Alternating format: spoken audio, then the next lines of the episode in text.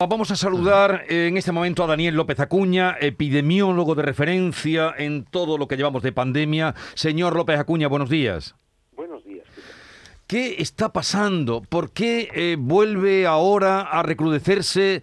Eh, ¿Vuelve por Navidad? ¿Se especula también que la cosa puede ir a peor después, eh, a principios de año?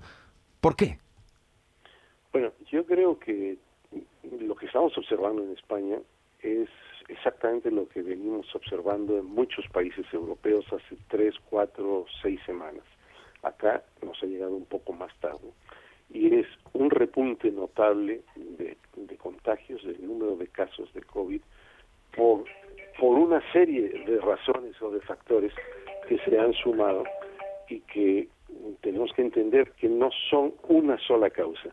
Es el invierno, más actividades en interiores, mal ventilados, decaimiento de la inmunidad después de, de seis meses de vacunación o de infección, surgimiento de nuevas variantes como la Delta y Delta Plus y ahora la Omicron que son más agresivas, el que se han relajado las medidas de protección como el uso de la mascarilla, la distancia física, la higiene y las no aglomeraciones, el que se han también relajado prematuramente muchas de las restricciones que había que tener para la para evitar la interacción social desprotegida, el que se ha bajado la guardia en algunos casos en las medidas de salud pública de diagnóstico precoz, de rastreo especialmente, de aislamiento de positivos.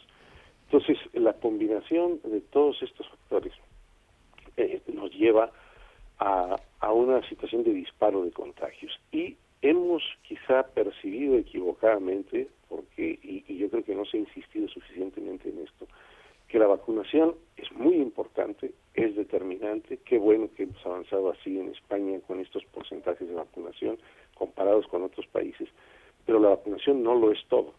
La vacunación nos permite evitar el riesgo de muerte, el riesgo de severidad o hospitalización en gran medida, pero no la infección y el contagio.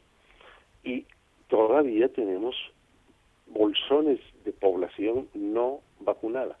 En España todavía tenemos, eh, aun cuando tengamos el mejor récord de vacunación de Europa, pero todavía tenemos cuatro y medio millones de personas que no tienen la pauta completa. Y además tenemos hasta ahora la posibilidad de vacunar a los niños que han tenido en las últimas semanas las incidencias más altas. Entonces, todo esto es una constelación de factores que nos genera lo que estamos viviendo y hemos hasta cierto punto trivializado la importancia de este ascenso, de este repunte, y no he entendido que no basta con vacunar, no basta con pasaporte COVID, no basta con una tercera dosis, hay que hacer todo esto, pero más, y especialmente un ajuste tajante a las medidas de protección como la distancia y la mascarilla, y volver a algunas restricciones, porque es inevitable para poder frenar la, la ola de contagios. Bueno, en concreto, eh, varios medios, pero el diario La Razón, por ejemplo, da cuenta hoy de que técnicos de sanidad, del Ministerio de Sanidad, están pidiendo restricciones estas fiestas. Eh, viene inmediatamente eh, Nochebuena, las fiestas de Nochevieja, que, que, también son mayoritarias, cabalgatas y todo lo que viene después. ¿Cree usted que el Ministerio de Sanidad debería tomar ya cartas en el asunto en restricciones? Que toca al Ministerio de Sanidad y a las autoridades sanitarias de las comunidades autónomas que tienen las competencias para hacerlo, el ir adelante con restricciones a la interacción social desprotegida. En estos momentos estamos, desde mi punto de vista, teniendo un rezago o una reticencia de las autoridades sanitarias estatal y autonómicas y de las autoridades políticas a actuar como hay que actuar, como ya están actuando algunos otros países europeos, porque hay que tomar restricciones si queremos frenar esta ola ascendente de contagios. En Navidad vamos a estar en España en torno a los 600 por 100 mil habitantes. Va a ser aún peor la situación en enero, además con el avance de la variante Omicron que estamos viendo que hmm. camina de una manera agigantada y eh, se enciende como gasolina en cuanto a los contagios. Aún no sabemos si escapa o no parcial o totalmente a la eficacia de las vacunas, se está documentando, pero quiero decir, tenemos un factor en contra. Entonces, lo que toca es lo que dicen los técnicos de, del área sanitaria, lo que dicen los técnicos en, en el ministerio, en todas las comunidades autónomas, lo que decimos los profesionales es no podemos frenar esto únicamente con vacunas. Y muy brevemente ya, señor López Acuña, eh, tomamos nota de todo lo que usted nos ha dicho, pero eh, incluso la avalancha ahora de demanda de test, eh, la noticia usted la ha oído también, peligra el abastecimiento de test de antígeno.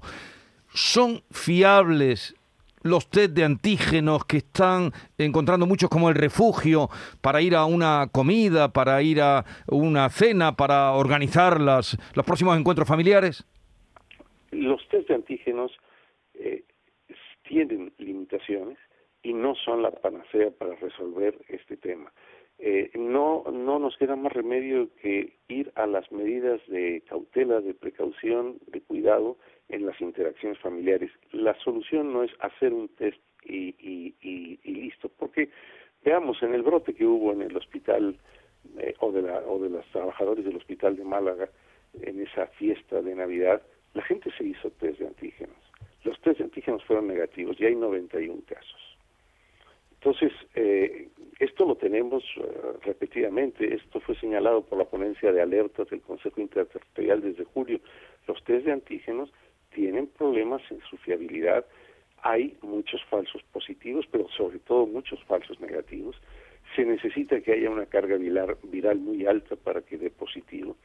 Eh, el, que dé negativo un test no significa necesariamente que no tenemos la potencialidad de infectar son test que ayudan en situaciones de cribados generalizados cuando hay una incidencia muy alta y una carga viral muy alta. Y siempre sujetos a una eh, ratificación con una prueba PCR. Entonces, lo, importante es no vender la falsa esperanza de que un test de antígeno va a decirnos todo, sí o no. En las celebraciones familiares tendremos que tener más cautela cuando se abran a burbujas de no convivientes, que no se sienten a la mesa personas que no estén vacunadas, que, eh, que se tenga las medidas de protección necesarias. Es decir, esta no es una Navidad prepandémica. Tenemos que, de alguna manera, tener restricciones que no son tan distintas a las que tuvimos el año pasado. Pues Daniel López Acuña, epidemiólogo, gracias por estar con nosotros. Un saludo y buenos días. estações.